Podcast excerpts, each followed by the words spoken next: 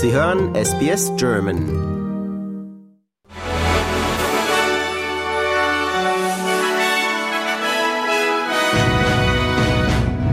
Sie hören den SBS German News Flash an diesem Montag, dem 11. Dezember. Mein Name ist Adrian Plitzko.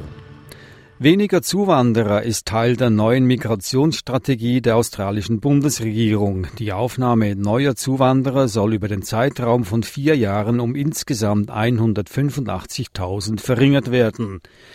Nach zwei Jahren Grenzschließung, bedingt durch Covid-Maßnahmen, fanden im vergangenen Finanzjahr über eine halbe Million Menschen eine neue Heimat in Australien. Die Beschränkung der Einwandererzahlen soll dadurch, soll durch verschärfte Visabestimmungen und auch einer verkürzten Visadauer für Hochschulabsolventen erreicht werden, teilte das Innenministerium mit. Der Norden von Queensland bereitet sich auf die mögliche Ankunft des tropischen Wirbelsturms Jasper am Mittwoch vor. Die Bewohner zwischen Cape Melville und Townsville wurden gewarnt, dass zerstörerische Winde und mögliche Überschwemmungen auf sie zukommen. Eine von Dänemark angeführte Gruppe von Ländern hat sich dazu verpflichtet, mehr CO2 aus der Atmosphäre zu entfernen, als durch sie ausgestoßen wird. Die Gruppe negativer Emittenten wurde von Dänemark, Finnland und Panama ins Leben gerufen und möchte dieses Ziel durch die Reduzierung von Emissionen, den Schutz und die Ausweitung von Wäldern sowie Investitionen in neue Technologien erreichen. Panama hat dieses Ziel durch das riesige Waldaufkommen im Land bereits erreicht.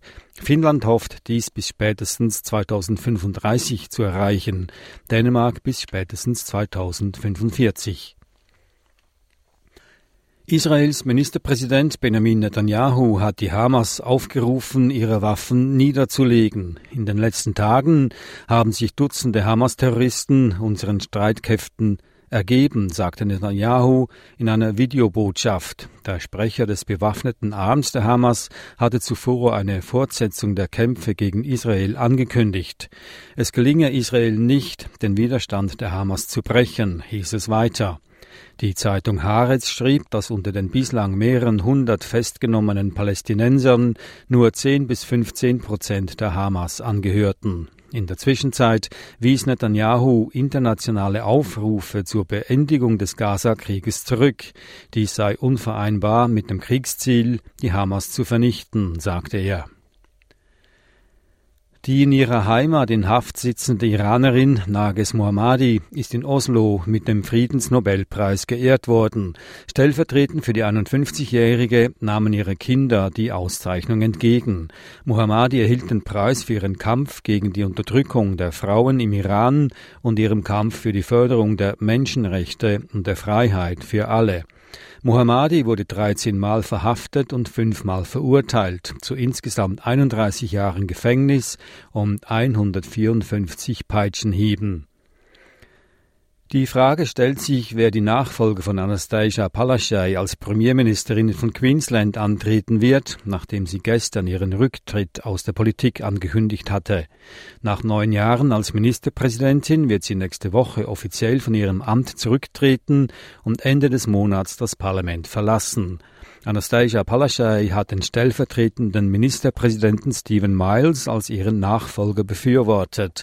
Ihre Partei muss sich jedoch noch über den endgültigen Kandidaten entscheiden.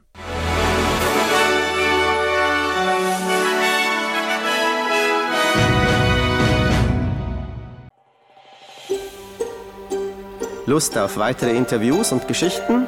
Uns gibt's auf allen großen Podcast-Plattformen wie Apple, Google und Spotify.